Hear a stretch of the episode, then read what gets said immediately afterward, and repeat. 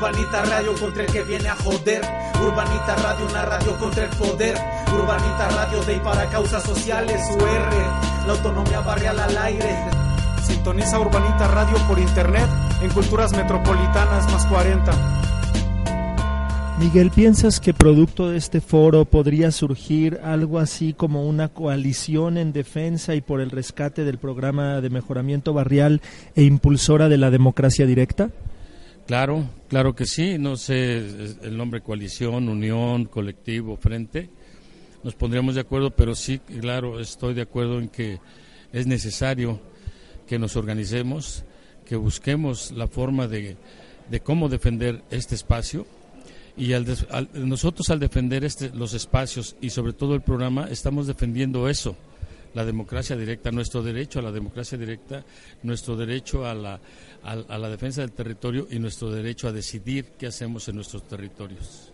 Sí, la importancia de decidir e incidir desde y para y por el territorio, ¿no? Que consideramos que es una de las de la esencia del, del programa de mejoramiento barrial. ¿Ustedes cuántos años llevan, Miguel, incidiendo? ¿Cuánto lleva el centro, el, digamos, el proyecto Jarillas? Bueno, el proyecto Jarillas inició en 1997, cuando en nuestra comunidad, como ahora tristemente, la incidencia delictiva, la inseguridad fue tremenda el espacio donde ahora está Jarillas era un espacio residual, era un espacio como un basurero, un área verde totalmente descuidada y abandonada, en donde se reunían nuestros jóvenes, se drogaban, se lastimaban entre ellos y después, pues desgraciadamente, asaltaban a los vecinos. El, problema grave de esta situación obligó a, los a las vecinas y vecinos a organizarnos, a platicar, a discutir sobre este, sobre este problema que afectaba a, la totalidad de la comunidad. En este sentido, pues en 1997 nos organizamos, hicimos un diagnóstico, consultas, asambleas y se determinó por la comunidad que este espacio residual fuera un espacio donde hubiese convivencia, hubiese actividades que nos unieran, que nos juntaran y que pudiéramos rescatar la armonía que tanto necesitamos y teníamos en nuestra comunidad. En ese sentido, eh, fuimos ante las autoridades, eh, nos recibieron, mm, les planteamos la necesidad que tenía la comunidad de construir un espacio cultural, un espacio comunitario para beneficio de la comunidad. Las autoridades nos contestaron, o la autoridad, en este caso Diana Bernal, ladrón de Guevara, nos contestó que nos felicitaba, pero que no, en sus planes de gobierno no estaba construir casas de cultura. Le dijimos que también respetábamos su decisión, pero que se debía a la, a la comunidad, ella, y que tenía que atender las necesidades de la comunidad. Por lo tanto, que le exigíamos que se construyera ese espacio. Se opuso, nosotros nos empecinamos, nos tuvimos diferencias fuertes con ella, pero finalmente, a través de la organización vecinal, logramos que, y de la lucha vecinal, logramos arrancar que esta delegada construyera la Casa de la Cultura de las Carillas en el año 2000. Se terminó la construcción y en el año 2002 se eh, fue entregada a la comunidad a través del Consejo Rector, que es el que administra y dirige los destinos de la Casa de la Cultura. El Consejo Rector está constituido por vecinas y vecinas y vecinos que lucharon por la construcción de la misma. No, pues un ejemplo definitivamente virtuoso de cómo una comunidad se organiza para decidir incidir sobre el territorio. Miguel, quisiera hacerte una pregunta que me parece pertinente e importante. La siguiente mesa va a hablar de la participación de la comunidad en el marco de la seguridad ciudadana en la Ciudad de México y justo tú cuando hacías la introducción sobre el proyecto La Casa eh, de Jarillas, justo decías que hablabas de que contribuyó a mejorar, digamos, la seguridad en la zona. ¿Cómo piensas tú ahora en estos momentos que sería un esquema virtuoso de colaboración entre ciudadanía y autoridad a todos sus niveles para poder incidir y decidir sobre la seguridad en lo en del barrio para el barrio desde los territorios? Eh, es importante esta pregunta.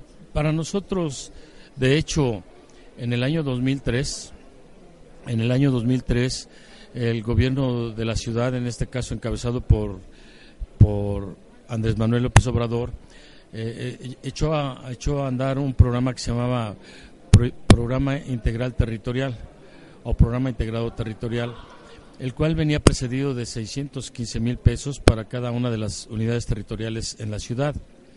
Y en este programa planteaba que este dinero las comunidades organizadas eh, lo destinaran para la seguridad pública, en este caso darle mantenimiento a las patrullas, uniforme a los policías, eh, darles incluso eh, un, pues un incentivo en, en alimentación.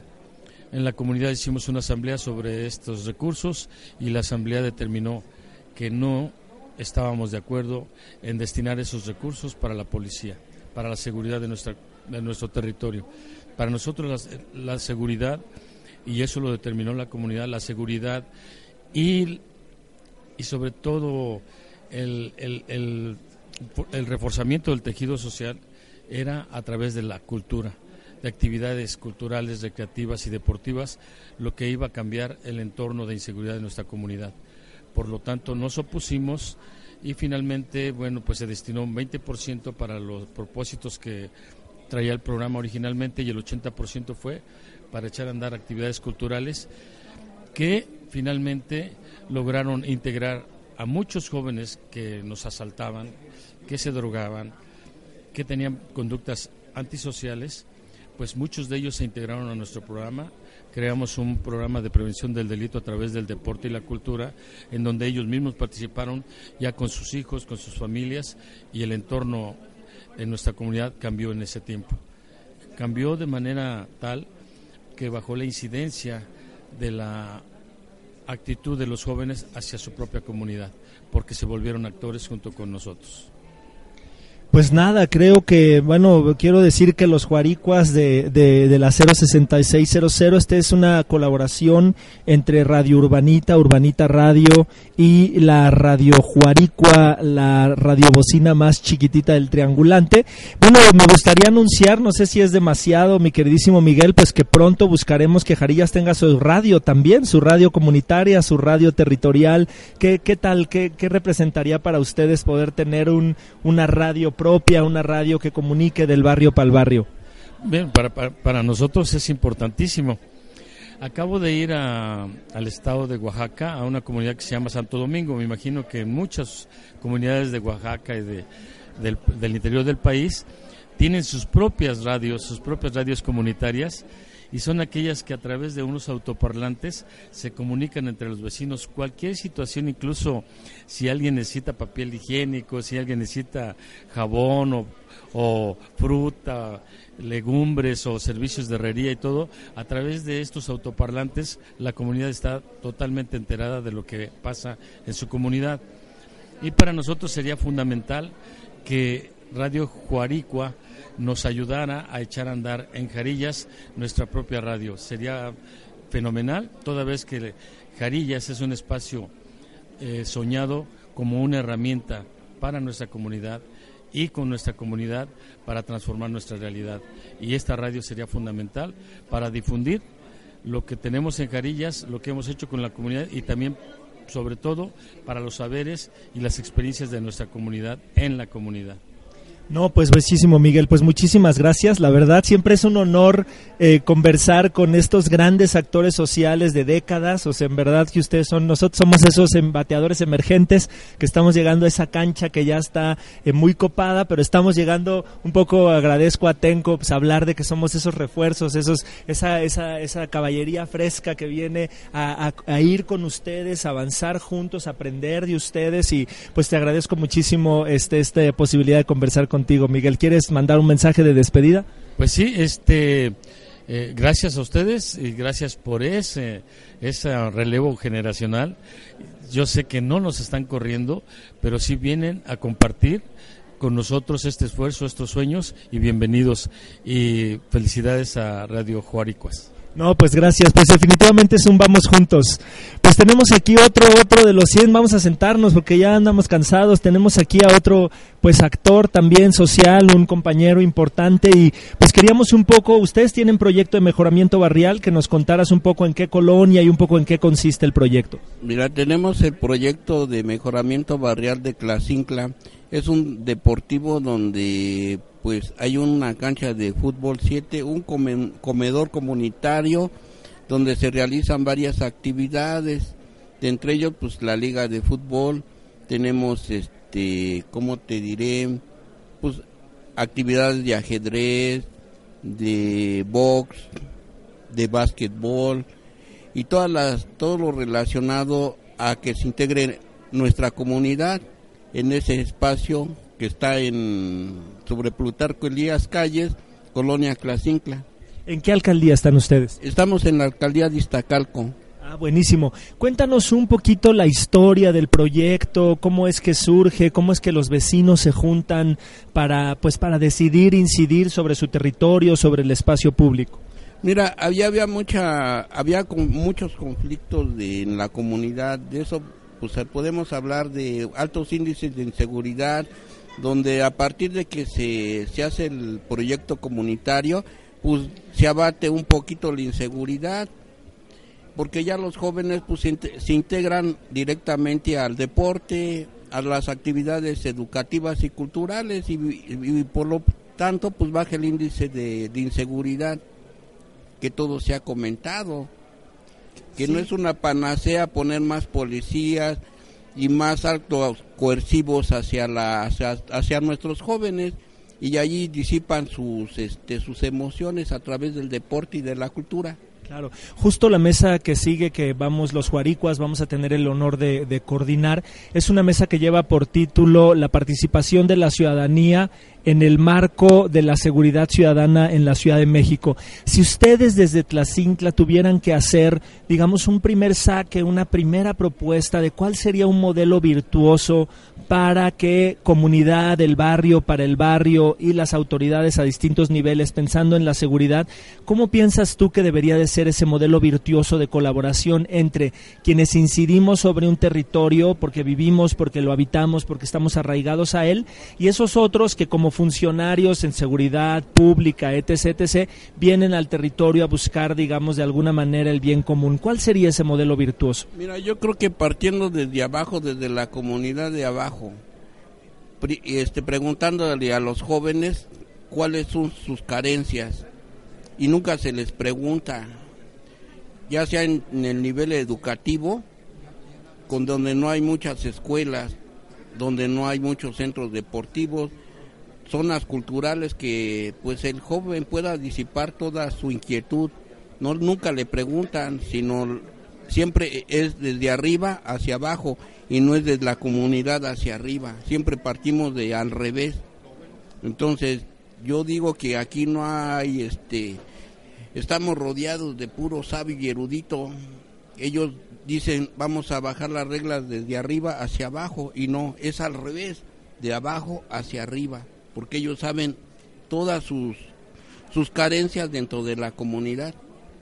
Pues muchísimas gracias, muchas, muchas gracias por compartir aquí desde Urbanita Radio, pues ese proyecto virtuoso. Y pues nada, gracias. Vamos a entrevistar a otras dos, eh, otras dos eh, mejoramientos barriales. El papel de la mujer es muy importante en el programa del mejoramiento barrial. Entonces, bueno, me gustaría un poquito que se presenten. Estamos al aire en Urbanita Radio y que, y que nos cuentes un poquito, bueno, tu nombre, el proyecto, en qué alcaldía está situado y nos cuentes un poco de qué va el proyecto de ustedes de mejoramiento barrial y desde hace cuánto tiempo, porque lo virtuoso y lo bello del, del proyecto de mejoramiento barrial justo es que lleva ya varios años en distintas colonias y barrios de la ciudad. Hola, buenas tardes. Mi nombre, mi nombre es María Román y yo soy eh, Fui beneficiaria del programa de mejoramiento barrial dado que se construyó la Casa de Cultura La Comuna. En el 2010 iniciaron los trabajos para esta Casa de Cultura, donde hemos estado trabajando y actualmente es un edificio donde se dan clases de diferentes talleres, tenemos este danzas polinesias, tenemos el maestro de karate, se imparten diferentes cursos donde todas las, las personas se acercan, los niños se acercan a aprender. Nosotros estamos en una colonia donde hay mucho mucho problemática en cuanto a seguridad y este centro comunitario, la comuna, ha sido como una isla donde podemos estar a gusto, podemos aprender y mejorar como personas. Gracias. No, pues, pues buenísimo, porque justo, eh, justo en el contexto de la mesa que sigue, eh, que, que, nos toca coordinar a nosotros, es la participación de la ciudadanía en, la, en, las, en el marco de la seguridad ciudadana en la Ciudad de México. Y algo que ha sido, digamos, recurrente en, en las intervenciones que han, que han Tlacintla, eh, eh, Jarillas, es que todos hablan de algo que es muy importante, como un proyecto que viene de abajo, que viene, se construye, digamos, desde los vecinos, desde esos que nos conocemos, que construimos redes solidarias y redes de confianza, ¿cómo es que estos proyectos abonan a la seguridad? Entonces me gustaría hacerte un, una pregunta. Si si fueras tú, digamos, la encargada de la seguridad junto con otros de manera colectiva en tu barrio y tus vecinas y tus vecinos te pidieran que hicieras una propuesta porque hay un problema de inseguridad que se ha incrementado en el barrio y te dijeran, eh, ¿cuál sería el modelo más virtuoso eh, para mejorar la seguridad en nuestro barrio? ¿Qué, qué propuesta harías? O sea, ¿cómo, ¿Cómo podríamos colaborar con los funcionarios, los vecinos, la Secretaría de Seguridad Pública? ¿Cómo podríamos entre todos construir un modelo virtuoso de seguridad? Yo creo que lo primero sería juntarnos como comunidad y conocernos. Ya que nos conocemos, sabemos perfectamente con qué personas estamos tratando. Entonces, al crear comunidad, como que entre todos nos vamos cuidando. Hacemos eh, unión para que haya menos inseguridad y también meter cultura. Yo creo que la parte cultural es importantísimo en las comunidades para que las personas vean que hay más allá de la colonia, que hay más allá cosas que puedan aprender, que tengan la ilusión de poder este, salir del, del entorno que tienen, conocer más cosas y esto va a ayudar a que tengan este, más mundo, más visión de la vida y esto hace que como comunidad, al unirnos, podamos trabajar y podamos cuidarnos unos a otros. Bueno, pues muchísimas gracias. Tenemos acá otra vecina que también estaría pues muy bonito que nos cuente eh, su experiencia. Debo decir algo muy bello. Eh, la manera en que yo supe más de su proyecto, que además es un proyecto hermosísimo, es a través de unos videos que hicimos. Y la verdad es que cuando vi el video que hicieron ustedes, yo que soy muy sentimentaloide, soy de lagrimita fácil, uy, hasta se me salió la emoción, así me hizo brotar la emoción. Bueno, eh, pues creo que ya vamos a empezar, pero cuéntanos, danos unos minutitos, cuéntanos de qué va el proyecto. Bueno, buenas tardes, mi nombre es Enriqueta y eh, le quiero dar, pues ahora sí que le, muchísimas gracias que surge Mejoramiento Barrial, porque junto con comunidad, Mejoramiento Barrial es lo más importante con la asesoría técnica para hacer un buen trabajo en comunidad. Es, es muy bonito participar junto con la comunidad y hacer los proyectos que impacten a las comunidades, porque de ahí eh, la cultura es muy importante para la seguridad de todos. Aprendiendo con los niños desde abajo a cultura, creo que podemos ir viendo sobre la inseguridad, porque de ahí con los niños uno les va enseñando todo y la cultura es muy importante para ellos. Gracias. Algo muy virtuoso de, bueno, lo poquito que uno puede saber, apenas estamos, nosotros somos los bateadores emergentes, somos los que estamos apenas entrando en, con ustedes que llevan ya muchos años, pero algo muy bello que yo encontré, digamos, de ese video tan hermoso de, del espacio de ustedes, es que lo hicieron los jóvenes. Cuéntanos un poco cómo es esa colaboración tan virtuosa entre los jóvenes que dominan técnicas, que pueden hacer un video, musicalizarlo padre, y ustedes que son, digamos, los que, pues esa generación que origen, esa generación que arranca el proyecto? ¿Cómo va el cambio generacional? Para los jóvenes fue un impacto total ese centro comunitario, porque de ahí queremos que los jóvenes aprendan algo de todo lo que lo que se ha estado haciendo y, y este nosotros tenemos que más que nada pues enseñarle a los jóvenes todo lo que se lucha, todo lo que se trabaja. Es un gran trabajo muy duro, pero queremos que los jóvenes, ahora sí, que aprendan de nosotros. No, pues padrísimo, mil gracias, muchísimas gracias, muchas gracias, muchas, muchas gracias. El papel de la mujer, de las vecinas es muy importante. Queremos mandar un saludo, eh, queremos mandar un saludo especial. Em, nos comentan que nos está escuchando eh, Javier, Javier Sendejas, Javier Sendejas, pues nada, mandarte un saludo, decir que vamos a reiniciar con el foro Aportes para habitar una ciudad segura y democrática desde su construcción comunitaria. Este es un foro organizado por el colectivo de organizaciones sociales, asesores y organismos civiles, el Comeva, el, colectivo de comunitario de mejoramiento barrial, del cual nosotros como plataforma vecinal y observatorio de la colonia Juárez, la 06600, formamos parte y bueno, mientras arrancamos, ah, ya se me escapó a Tenco, queríamos hacerle una entrevista. Usted tiene proyecto de mejoramiento barrial, véngase tantito para acá, véngase para acá. Estamos aquí entrevistando a los actores que nos hemos dado sitio aquí en la Comisión de Derechos Humanos. Si nos regalas tu nombre, el barrio y un poco de qué va el proyecto de ustedes. Yo soy Marielena Hernández Cruz, yo vivo en la unidad Cananea, este, que es una asociación civil y se fue por autoconstrucción y tenemos una hermosa experiencia de, lucha. Y ahorita estamos en mejoramiento barrial con nuestro centro cultural de educación ambiental es Hacienda El Molino y la cual este es la segunda fase que tenemos y la cual se construyó la mitad de una techumbre y se este, rehabilitó el templete para que ahí bailen los del ballet folclórico cananea que este tenemos el honor de que es el segundo grupo en todo México más grande de ballet folclórico. Son como 105, este, empezaron con dos y ya son 105. El más chiquito tiene cuatro años, la más grande tiene 85 años. No, pues padrísimo, sí, Entonces esperemos seguir adelante y que se resuelva esta parte porque sí sería muy lamentable que no recibamos la tercera fase para terminar la techumbre porque se, se quedaría a la mitad. O sea, en el caso particular de ustedes, digamos que lo importante es que esas nuevas reglas de operación que ya no permiten la continuidad de los proyectos, un poco el mensaje de ustedes desde Cananea sería decir que hay que volver al origen del programa y que vuelva a haber la posibilidad de hacer proyectos de continuidad. Sí, y de lo que estábamos tratando, como yo lo dije, ¿no? Se construye desde el primer tabique, no desde el último tabique. Ahí 107 familias que están integradas, que la, se está haciendo tejido social.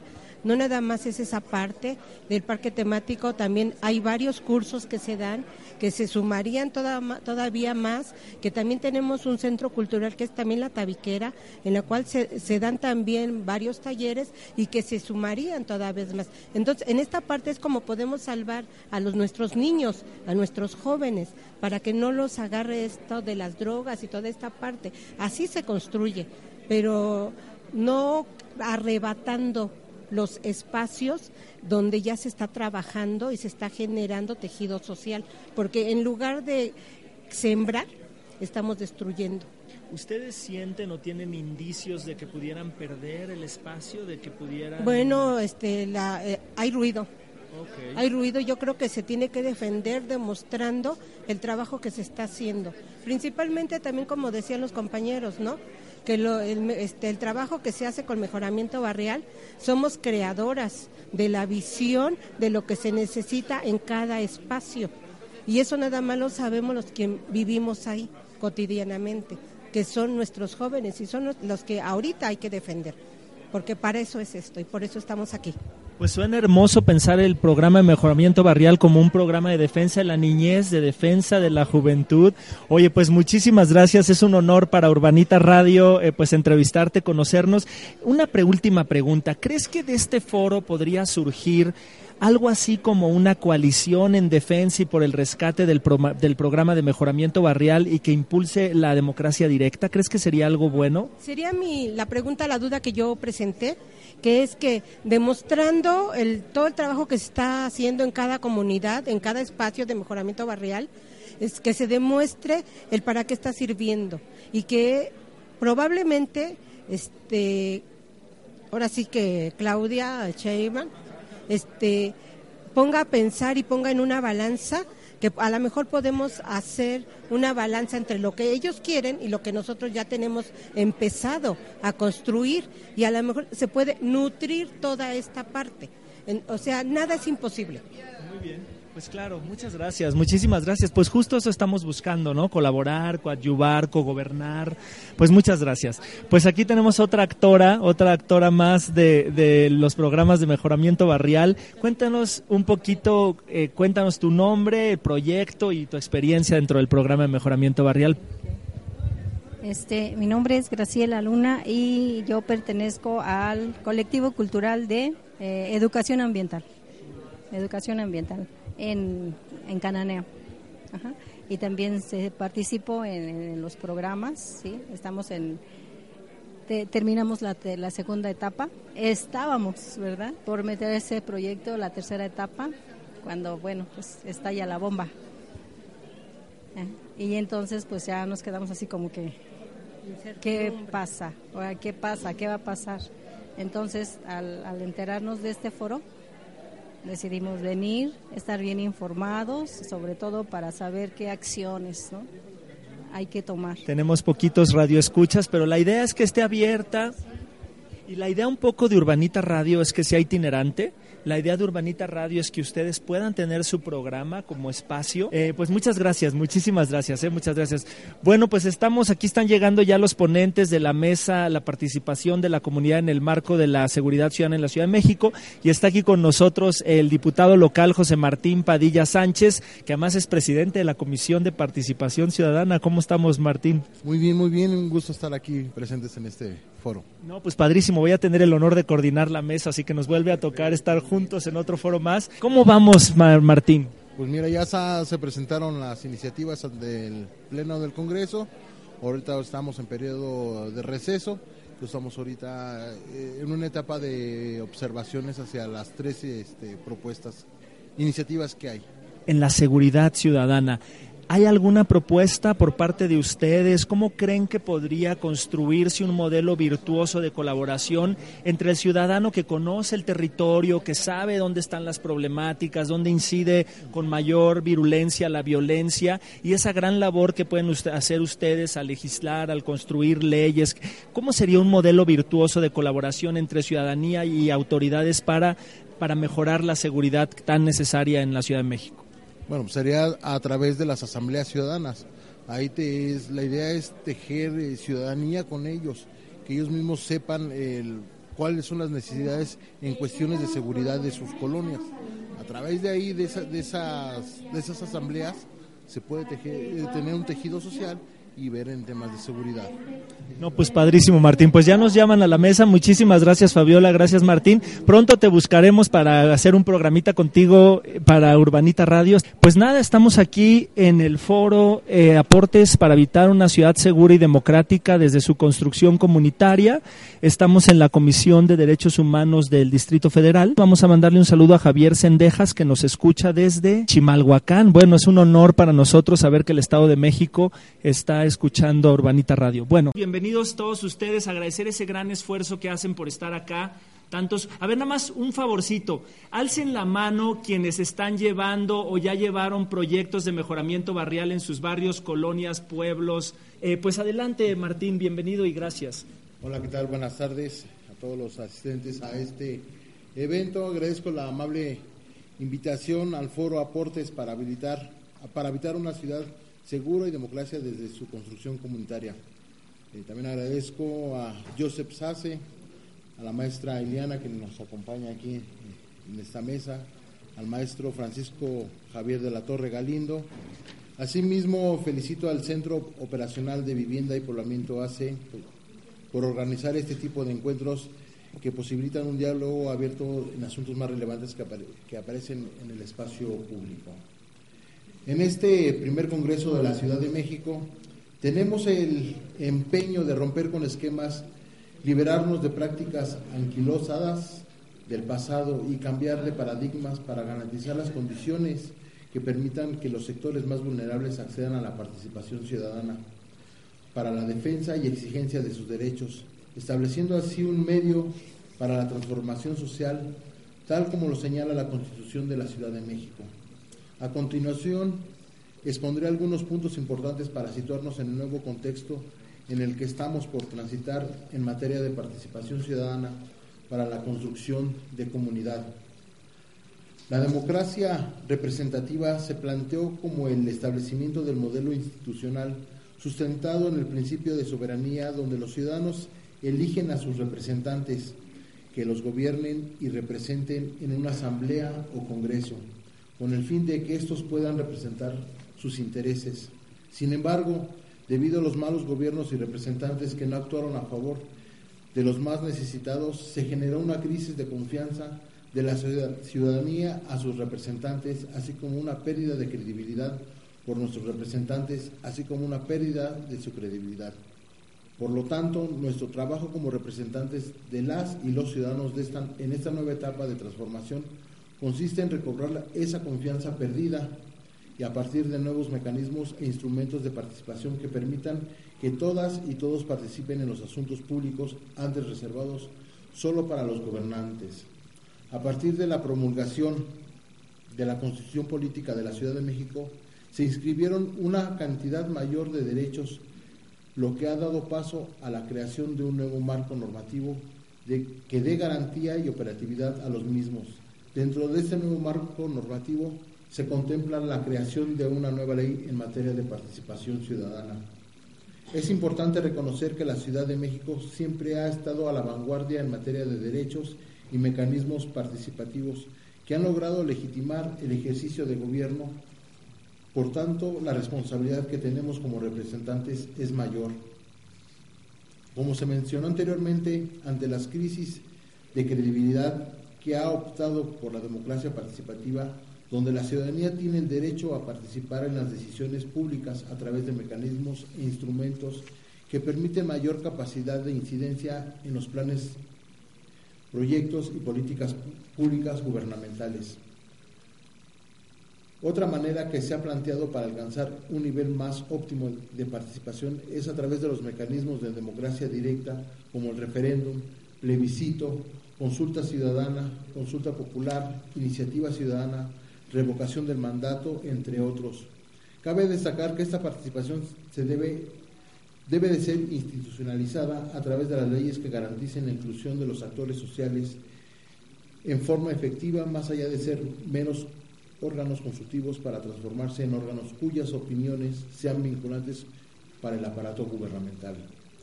El problema de inseguridad y violencia que se encuentran presentes en todo el país ha puesto de manifiesto que la resolución de este tipo de conflictos solo será posible con la intervención de la ciudadanía la cual puede dar solución desde el ámbito microlocal a temas como la prevención social de la violencia y la delincuencia, mediante la organización de las y los ciudadanos capaces de diseñar estrategias encaminadas a resolver problemáticas específicas en su entorno. Esta comisión entiende la importancia de establecer las prioridades comunitarias, por lo cual el pasado 14 de mayo en la propuesta de la ley presentada ante el Congreso de la Ciudad de México se estableció la necesidad de partir de diagnósticos comunitarios como el conjunto para que en conjunto se detecten las necesidades más urgentes con el respaldo de quienes habitan las localidades. La participación de las y los ciudadanos permite aprovechar sus experiencias capaces y aptitudes para que sean ellos mismos los que mejoren su calidad de vida con la incorporación del trabajo colaborativo y sectorial.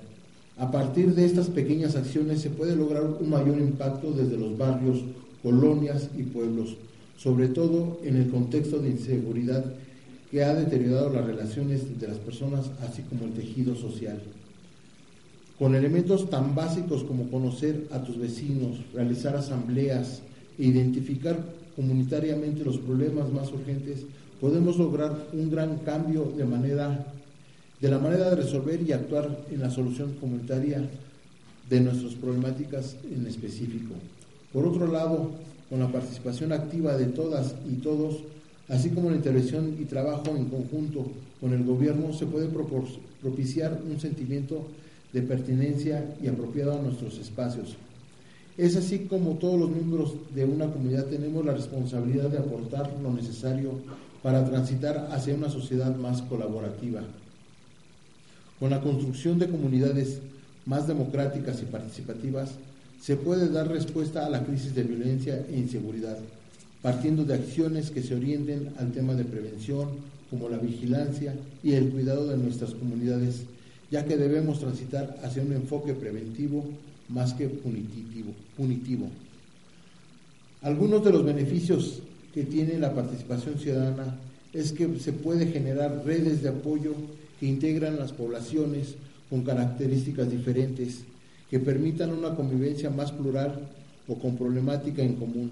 Uno de los mecanismos que se mantienen en la propuesta presentada por esta comisión es referente al presupuesto participativo, el cual potencialidades para contribuir desde el espacio local a la formulación de políticas públicas más distributivas.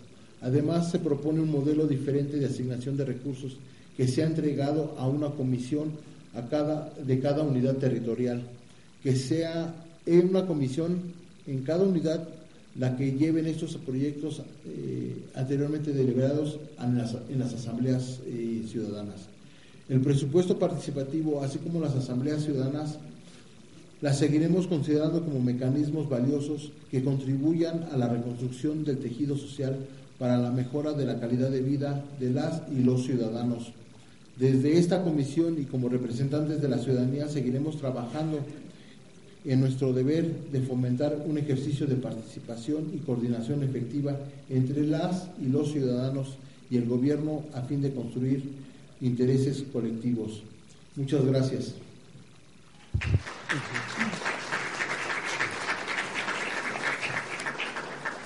Pues muchísimas gracias Martín. Hay, varias cosas que me parecen o que nos parecen interesantes de, estas palabras que nos acabas de regalar.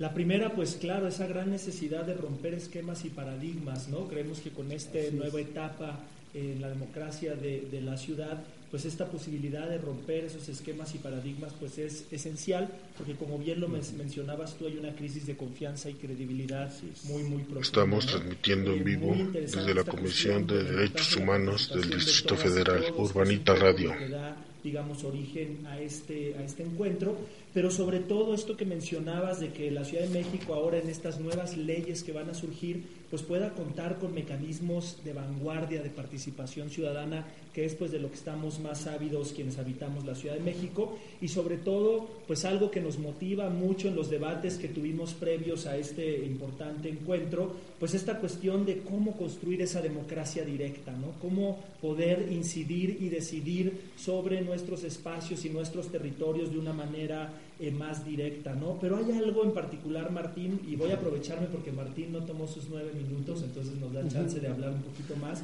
Pero hay algo que dijo Martín que me parece esencial, que es hablar de lo microlocal.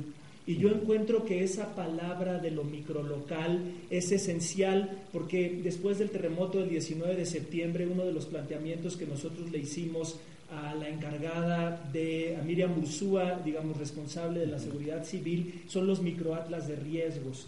Y esto lo propusimos porque encontramos de que por cada peso que se invierta a nivel de prevención, se ahorran nueve pesos a nivel de reacción cuando no se invirtió en prevención. Y esta ecuación es importantísima porque abona a las arcas de un buen manejo de los, de los recursos públicos en la ciudad. Entonces, bueno, pues agradecerte muchísimo. Acá me, me tomé un minutito más, estamos a 10 minutos eh, con la ponencia Martín. Y bueno, el siguiente es aquí, Iliana, pues si, si te animas. Sí. Ah, padrísimo. Pues gracias, Iliana. Paso el micro para allá.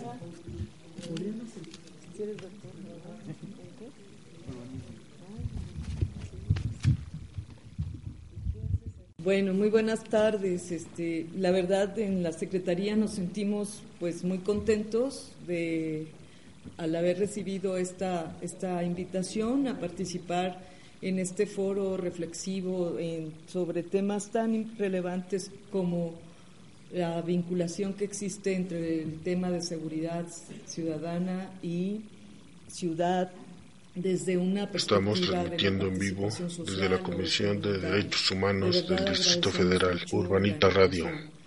Hemos tenido en estos meses de trabajo eh, de la actual administración, pues distintas reuniones, como señalaba ya Sergio, eh, con distintos grupos, comunidades eh, relacionados con el tema de la vivienda principalmente. Y, bueno, la verdad hemos aprendido mucho en, esa parte, aprendido mucho en el sentido de cómo mejorar justo la política habitacional de nuestra ciudad, política que creemos que estaba bastante desgastada en cuanto a sus modelos de gestión, en cuanto a la forma en que efectivamente el Estado puede proveer de vivienda digna y sustentable a la ciudad. Y así en, en, diferentes temas, mm, pronto vamos a tener también reuniones ya más vinculadas con mejoramiento barrial, entiendo, con el tema de planeación, de la ley de planeación en curso, diputado. Este, y bueno, otros temas que, que desde la CEDUBI, pues por su materia de trabajo, se vuelven relevantes. Para esta sesión que, como comentaba, agradecemos mucho que nos hayan invitado. Eh, pues me gustaría comentar algunas cosas que están de alguna forma ya en marcha, ¿no? Desde luego no es justificación, ya no tenemos ese, se está acabando ese bono, ¿no? Que la ciudadanía le ha dado a la nueva administración, al nuevo gobierno porque pues son tantas las necesidades, ¿verdad? Y tantos los pasivos en la ciudad que la gente quiere ver resultados ya. Sin embargo, este, insisto, no es justificación, pero ha sido remontar, por lo menos en el ámbito de la Secretaría de Desarrollo Urbano, pues remontar una serie de, de situaciones, algunas incluso de carácter ilegal, que han significado un trabajo muy exhaustivo para poder determinar pues todo ese tema de incumplimientos a la ley y, tal, lo cual hemos visto necesario porque eso nos permitirá junto con la ciudadanía seguir adelante. Seguir adelante, esto como se ha visto en casos así terribles que ha vivido el país, siempre sirve revisar el pasado para poder enfrentar el presente y el futuro. Y yo creo que en términos de política urbana y ambiental, este, pues sin duda el ejercicio no esperemos que no resulte infructuoso, al contrario, creo que nos va a dar eh, eh, pues mucha fuerza como ciudad para avanzar en la innovación de los cambios que requiere la ciudad. Definitivamente creemos que hay consenso en el sentido de que la ciudad no puede seguir creciendo como ha estado creciendo, no puede tener como, como centro de su política de desarrollo el desarrollo inmobiliario, aunque este sea un motor relevante de la economía de la ciudad, no podemos dejarlo en el centro de la política de desarrollo urbano, sino como una parte más de la política pero ya no el centro de la política como pensamos que ha sido que había sido hasta la administración pasada. Eh, y así una serie de temas. Eh, ya entrando en materia ah, del tema que les ha estado ocupando todo este día, toda esta mañana, que es el relacionado con la seguridad ciudadana y la construcción de esta ciudad segura, democrática, a la que sin duda pues todos aspiramos, no solamente este, mi calidad de, estar en el gobierno, sino como ciudadana, pues yo creo que es a lo menos que podemos aspirar a justamente alcanzar lo que prevé ahora nuestra nueva constitución política de la ciudad, vinculado a todo el tema de la ciudad de derechos. Eh, y bueno, quisiera en este sentido comentarles. La CEDUBI, pues, saben ustedes, una institución compleja, con un número y diversidad y complejidad de operaciones muy complejas. Pero nos quedamos con una parte que venía este, siendo instrumentada por lo que ustedes seguramente conocieron como la autoridad del espacio público. Y saco el tema del espacio público porque justamente ahí es de... Hay varias maneras que la CEDUBI pudiera tener, desde luego, eh, al servicio de, de los pueblos, colonias y barrios la política urbana. Pero quisiera tocar en especial este relacionado con el espacio público, que como les digo nos quedamos con las competencias de esa ex institución y todo lo relativo a obra pública relacionada con el espacio público pasó a la Secretaría de Obras Públicas del Gobierno de la Ciudad. Pero todo lo que tiene que ver con asistencia técnica y normatividad, la CEDUBI lo, lo tiene, digamos, como parte de su mandato.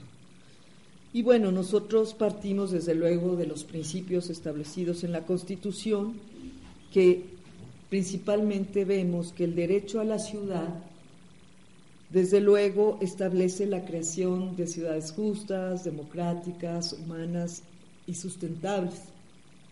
En particular, en la Constitución de la Ciudad de México, estos postulados están basados en los principios, desde luego, de justicia social, justicia territorial, democracia, participación, igualdad, sustentabilidad, respeto a la diversidad cultural, a la naturaleza y desde luego a todo el medio ambiente digamos, estos son como los postulados, ¿no? De que tenemos pues un firme compromiso para desde los distintos ámbitos de trabajo de la Secretaría y en particular lo vinculado con el espacio público, podamos eh, pues estar, ser congruentes, ser congruentes con ello y trabajar hacia, a, a favor de todos estos principios, ¿no? Entonces, bueno, la Secretaría, como les comentaba, tiene que llevar a cabo labores de asistencia técnica para implementar y ejecutar acciones para la conservación, el fomento y el acrecentamiento del espacio público. Asimismo, aportar para la creación y aplicación de lineamientos y criterios de carácter general y de observancia obligatoria, así como para las políticas que favorezcan la puesta en valor la planeación, el diseño, la conservación y la protección del espacio público. Yo no me voy a poner a criticar aquí todo lo que los ex eh, integrantes de esa autoridad del espacio público realizaron, porque aparte, saben, había gente ahí muy valiosa y gente muy joven, eh, que espero que tengan un futuro en su trayectoria profesional. Sin embargo, eh, lo que sí puedo comentar como una crítica de fondo es que lamentablemente el tema de espacio público estuvo totalmente desvinculado de una política de desarrollo urbano y vivienda. O sea, eran tres ámbitos que no se hablaban, y hasta literal, los titulares no se hablaban, ¿no? Si se veían en el elevador, pues ni se... Este, y menos entonces aspirar como ciudadanos de que esas políticas cumplieran con un principio esencial de toda la teoría de políticas públicas, que aquí otros eh, académicos lo saben mejor que yo, que es la articulación de, de las políticas públicas. Si no están articuladas, si no hay sinergia entre políticas públicas, si no hay transversalidad, pues lógico que las políticas pueden tener un alto nivel de, de fracaso. Y yo no digo que haya fracasado en su totalidad, pero sí, por ejemplo, reitero, no había un diálogo, no había una articulación, no había una vinculación, trabajaba cada quien su ciudad. Y entonces pudimos ver grandes proyectos en materia de espacio público, algunos inclusive con grandes fracasos, eh, con severos y graves retrasos en la ejecución de los proyectos, y desde luego, sin ser muy amargada en el tema, pero la verdad, pues comparte de esto que ustedes están reflexionando el día de hoy. No hay peor política pública que la que se construye de arriba hacia abajo. Entonces, bueno, pues también ahí vimos deficiencias en cuanto al fracaso de ciertas acciones en materia de espacio público, porque justamente no hubo una participación social de los proyectos, etcétera, pues era una acción de arriba hacia abajo. El objetivo era contratar el proyecto, contratar la obra y que rueda el mundo en la calle y a ver, y los vecinos pues se aguantan. ¿no? Si les gustan las bancas, qué bueno, y si no también, y, y así, ¿no? Y claro, hubo experiencias, yo creo, positivas, lástima porque ahí hubo inversión de recursos públicos, y el fracaso en cuanto a ciertas cosas, cuando hay implicados recursos públicos, no debe sentirnos, hacernos sentir bien, porque es una pérdida. Pero pues hay proyectos que, como ustedes saben, fracasaron, como el caso de Chapultepec, que por cierto, ahí el, gobierno de la doctora Sheinbaum está planteando un proyecto para Chapultepec. Pero vamos a, ¿no? Es una cosa totalmente diferente, ¿no? De lo que se pretendía. Pero bueno, para cerrar esa idea, quiero comentarles que, que si hemos hecho una reflexión, no hemos querido ser injustos, en ese ámbito porque pues hubo casos de éxito buenos, ah, quedaron muchos proyectos proyectados, ahora sí, perdón la redundancia, que no se instrumentaron y que bueno, como hay recursos públicos, pues tenemos la obligación de revisar y de ver si en un futuro esos proyectos son viables.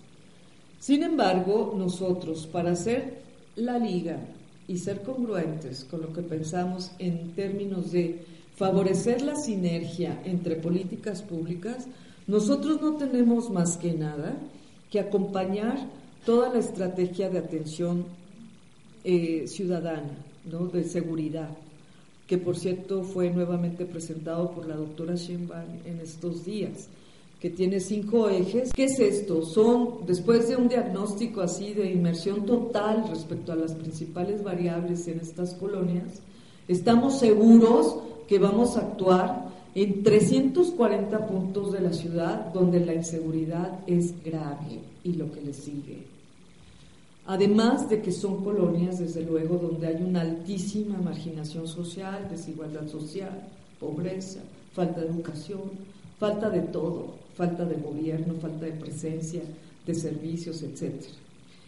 Entonces la estrategia desde ahí, bueno, pues va a haber eh, mucho trabajo entre políticas públicas de salud, educación, cultura, deporte, acompañando a uno de los principales ejes de la estrategia de seguridad, que tiene que ver con la atención a las causas. Y ahí, bueno, un eje importante es todo este desarrollo del programa de pilares, donde son, no solamente son inmuebles donde la gente puede ir a consultar cosas en una computadora, sino son ideas donde estamos integrando diversas acciones de cultura, deporte y educación. En esas colonias inclusive estamos pensando que ya, o sea, que, que entren los jóvenes, que entren los niños. Eso va a ser un gran, un gran avance.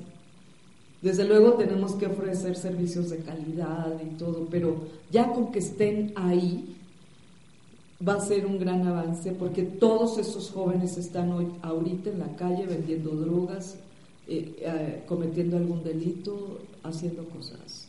Sus padres no pueden ya de ninguna manera este, apoyarlos, está, está claro. Sin embargo, justo con la comunidad pretendemos que estos pilares sean espacios en donde la población pueda obtener diversos servicios y a su vez estar atendiendo, atendiendo estas causas de, de la inseguridad.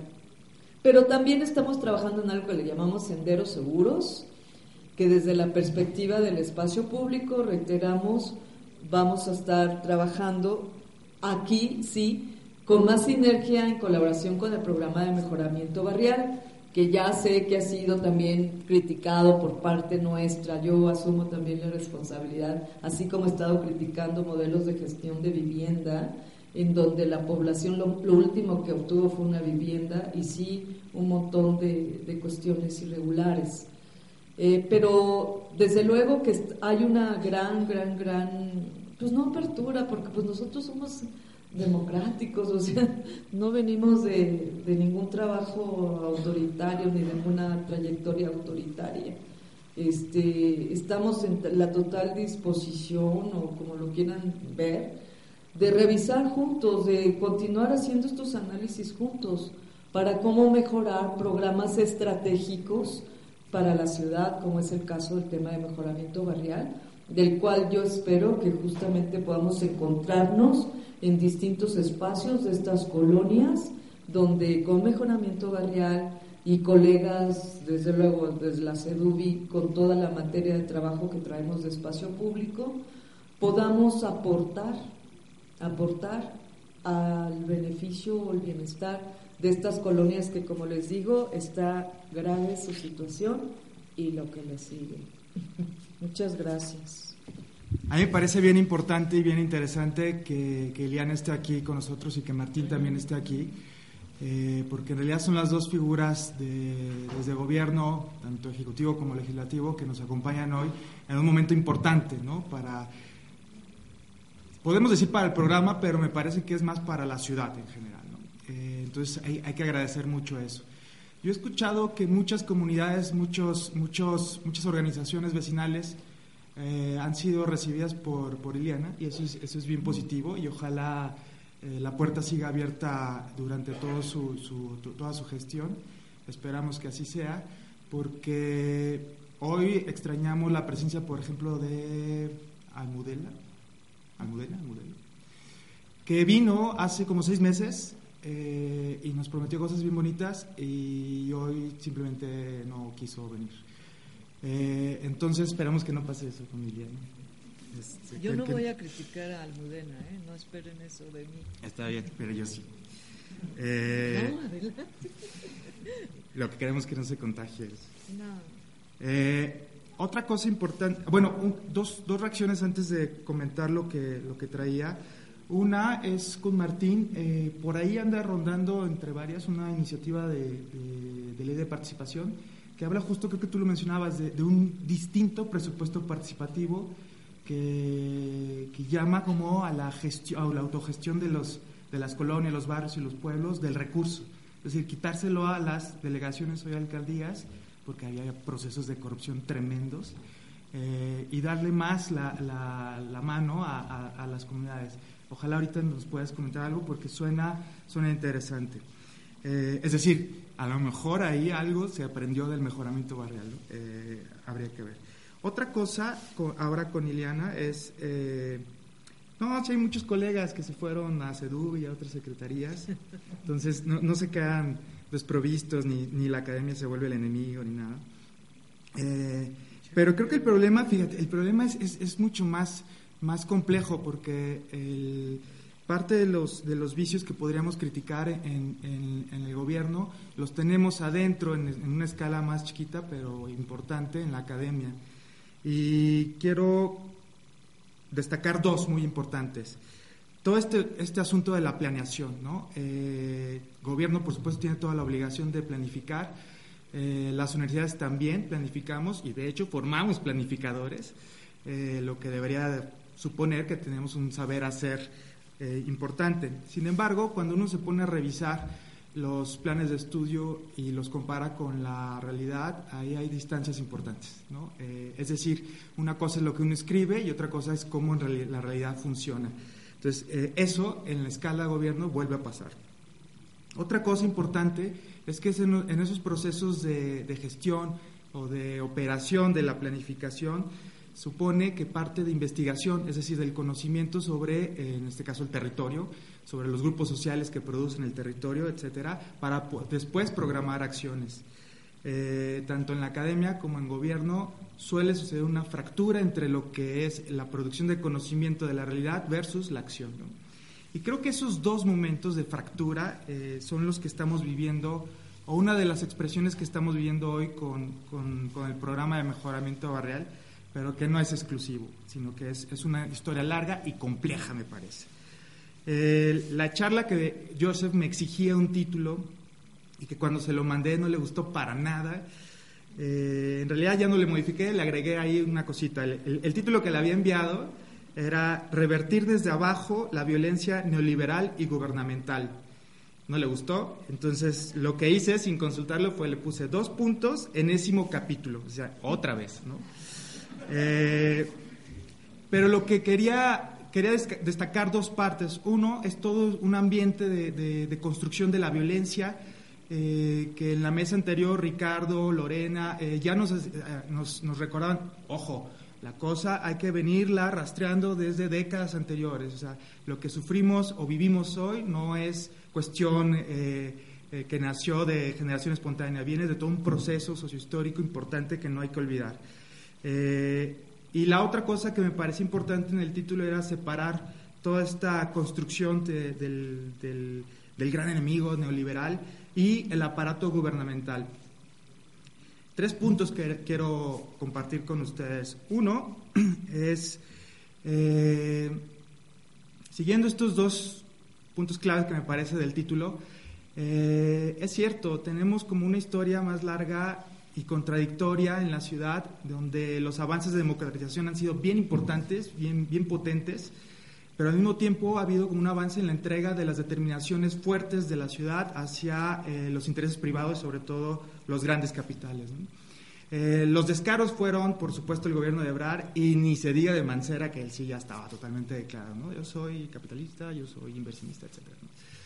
Pero la, incógnita estaba en el gobierno de Andrés Manuel y el gobierno hoy de Claudia. Entonces, por eso hacía esta separación en el título. Mientras aquellos dos primeros los podemos calificar en neoliberales. Eh, los otros me parece que no, eh, a pesar de que muchos digan que sí, me parece que no. Pero la, complejidad es mucho más perversa porque pueden funcionar como en algún momento funcionó el de Andrés Manuel y el de Claudia podría estar funcionando y ahí hay un reto para ellos, es como accesorios para los procesos neoliberales. Es decir, ni siquiera actores principales, sino secundarios que funcionan para el beneficio de los grandes capitales globales. ¿no? Eh, y ahí es donde hay que poner atención. Esta como separación entre lo que planificamos, lo que ponemos en papel y lo que investigamos o cómo conocemos la realidad con la operación, lo que eh, ha generado son dos fenómenos, que son mis puntos uno y dos. El primero es eh, una, un aumento en, en, la violencia.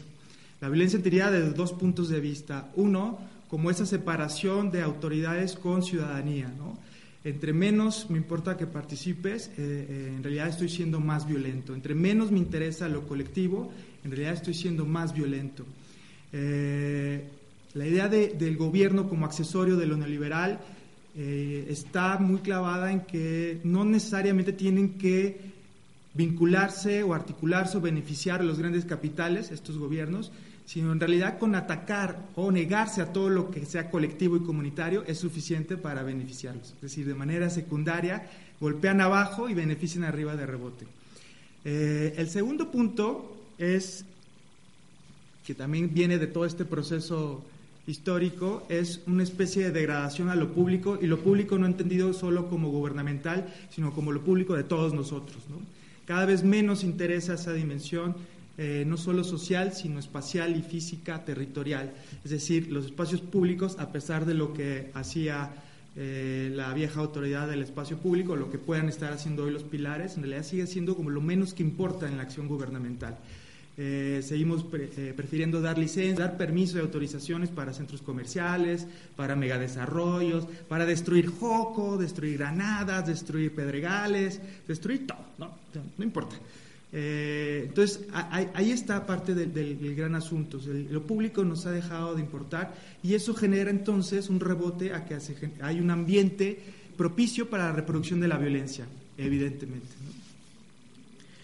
Tercer y último punto, eh, esto se refleja, como lo decía Ricardo, en las iniciativas que tenemos ahorita que discutir y que trata de revertir en realidad. La ley de planeación para el desarrollo de la Ciudad de México, las dos iniciativas que están ahí, estamos obligados a revisarlas, estamos obligados incluso a formular propuestas para transformarlas, adaptarlas antes del 19 de julio, nos queda poquito. Eh, ahí lo que, lo que planteamos es justo, lo que se plantea más bien es otra vez un discurso muy interesante. Hay un discurso de enfoque de derechos humanos potente, hay un discurso de participación y concertación, no, consulta, concertación. Hay un discurso de gobierno abierto, ¿no? o información disponible para todos nosotros, eso es, eso es tremendo. Hay muchos principios ahí en, en, las iniciativas que en realidad decimos todos dónde firmamos ya, que opere ya. El problema es cuando ya viene el, articulado, el capitulado y los títulos, ahí empieza todo a desvanecerse, ¿no? se empieza a perder y la participación empieza a aparecer como en realidad esos pequeños espacios que quedan de consulta y que acaban siendo como de, legitimación de la, de la, acción predefinida por, eh, por las autoridades o incluso con algunos actores principales. Entonces, eh, eh, ahí vuelve el rompimiento que tenemos desde, desde nosotros, ¿no? desde esa, todo ese discurso, toda esa conceptualización que plasmamos en nuestras planificaciones, que luego a la hora de operar decimos, ah, no tanto, ¿no? Lo, decían con la Constitución de la Ciudad de México, a, a, pesar de todos los debates que hicieron y que muchas cosas quedaron fuera, quedó una constitución ahí con muchas cosas interesantes, pero órale, a la hora de operar, a la hora de bajar las leyes secundarias, la cosa ya empieza a no ser tan interesante. Eh, y venimos entonces a reproducir un contexto donde eh, todo lo que criticábamos anteriormente se puede estar reproduciendo otra vez. Cierro con dos cositas nada más lo que le pasó al mejoramiento me, me, gustó mucho el entusiasmo de Eliana con estos 340 proyectos, senderos seguros, pues es justo lo que no queríamos, es justo eso, ¿no? O sea, queríamos aquellas reglas de operación de enero que no solo le daba más presupuesto a los proyectos, no solo le daba más presupuesto, a la, sino que incluía, comprendía o llegó a comprender que los proyectos necesitan apoyarse a aquellos que ya están funcionando. Entonces aparecía la dimensión del mantenimiento, aparecía, se sostiene la idea de la asesoría técnica que es importantísima, ¿no? Eh, etcétera, etcétera. Entonces, hoy se rompe todo. Chao, adiós. La participación a la basura. Eh, creo entonces que estamos cayendo en un vicio de, producir una, un, marco. ¿Ya? ¿Ya acabé? Un, un, un, marco de planeación o un marco jurídico de la ciudad que es, eh, es ahistórico, es neutral, es eh, que olvida toda, pierde la memoria, olvida todo lo pasado, tanto el fenómeno que genera el problema que tenemos hoy urbano, como las reacciones, las resistencias que han abierto la puerta a una baraja de alternativas como las comunidades y el proyecto de, los proyectos de mejoramiento barrial. Eso, otra vez, chao, lo borramos y empezar de nuevo, como si la ciudad fuera un terreno limpio que pudiéramos construir.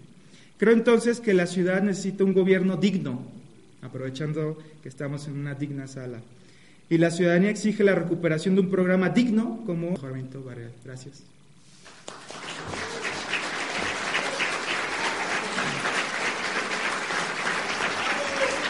Estamos transmitiendo en vivo desde la Comisión de Derechos Humanos del Distrito Federal, Urbanita Radio.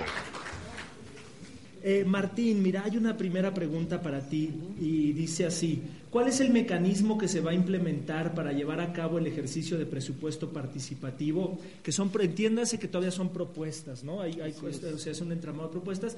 Y, y luego la siguiente pregunta es, ¿qué lo hace diferente de la otra versión de presupuesto participativo? Bueno, nosotros la, propuesta que tenemos y que estamos haciendo en esta nueva iniciativa, como bien ya lo refiere este maestro Francisco, es algo parecido al mejoramiento barrial. Ya se tiene la experiencia de que, eh, bueno, un comité ejecutor puede llevar a cabo estos proyectos. Nosotros estamos proponiendo en esta iniciativa que es eh, el aumento del 3 al 5% de este presupuesto. Este recurso eh, eh, será distribuido en un ámbito de, marcaciones conforme a los siguientes criterios. Índice de pobreza multidimensional, de acuerdo con la metodología del Consejo Nacional de Evaluación Política y Desarrollo Social, mayor incidencia delictiva, pueblos originarios, pueblos rurales, población de acuerdo con la información más reciente reportada por el Instituto de Estadística, Geografía e Informática. Estamos estableciendo una serie de, de, una, de la consulta que sea a través de asambleas, que en una asamblea ciudadana dentro de la unidad territorial sea ahí misma la que se diagnostique y la deliberación de lo, de lo que requiere esa comunidad. Puede ser en temas de seguridad, en temas de cultura, de deporte. Entonces, que dentro de estas asambleas emane una propuestas, emanen las propuestas para estos proyectos de presupuesto participativo, eh, los registros de proyectos, la validación técnica de los, de los proyectos ya estamos quitándole un poco de facultades a las, a las hoy alcaldías en el sentido de este órgano técnico dictaminador, que sea más la academia la que participe en estos proyectos de dictaminación. Eh, también, bueno, en, las, en estas asambleas de información se seleccionen el comité de ejecutor y el comité de vigilancia, que a través de la secretaría les baje ese recurso a este comité ejecutor, que es el va a ser el encargado de, llevar a cabo estos proyectos y que bueno que al final el comité de vigilancia esté vigilando que se lleve a cabo bien estos, estos recursos, estos proyectos. Eh, eso sería algo parecido a lo que están, la diferencia que, estamos proponiendo ahora en esta iniciativa a lo que estaba anteriormente eh, en, la, actual ley de participación ciudadana. Y bueno, eh, Isaac de Tláhuac nos hace eh, una pregunta que más o menos, reserva que Isaac sientas que no, creo que más o menos queda respondida con lo que acaba de decir Martín, pero hay una última, que si la ley sale hasta diciembre, como se había dicho, ¿cómo están los tiempos para la ley? No. Eh, nosotros emitimos un este, transitorio en el cual establecimos una temporalidad está eh, los procesos de presupuesto participativo, así como los órganos de representación, hoy comités ciudadanos, tienen que estar o llevarse a cabo antes de la segunda quincena de, diciembre. Esto quiere decir que tenemos fecha límite de diciembre, pero hacia, atrás. Entonces, eh, estamos eh, en el Congreso, estamos viendo que se abra un periodo extraordinario para poder dictaminar ciertas leyes y ciertos dictámenes que están, eh, están ahí ya nada más esperando que se abra este periodo extraordinario.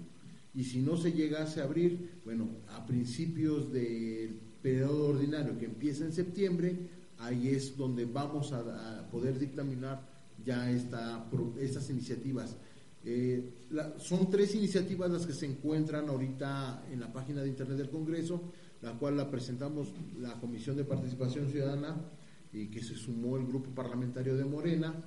Eh, también está la iniciativa que presentó este, la diputada Circe Camacho eh, del grupo parlamentario del PT y la de Acción Nacional. Entonces, están las tres iniciativas en la página de de la página del Congreso, ahí donde pueden ser consultadas. Estamos en, en un periodo o una etapa en la, observación de estas, de estas tres iniciativas. Entonces, dentro de los trabajos técnicos de la comisión, pues bueno, nos encontramos ya haciendo un predictamen que sumen esas tres iniciativas.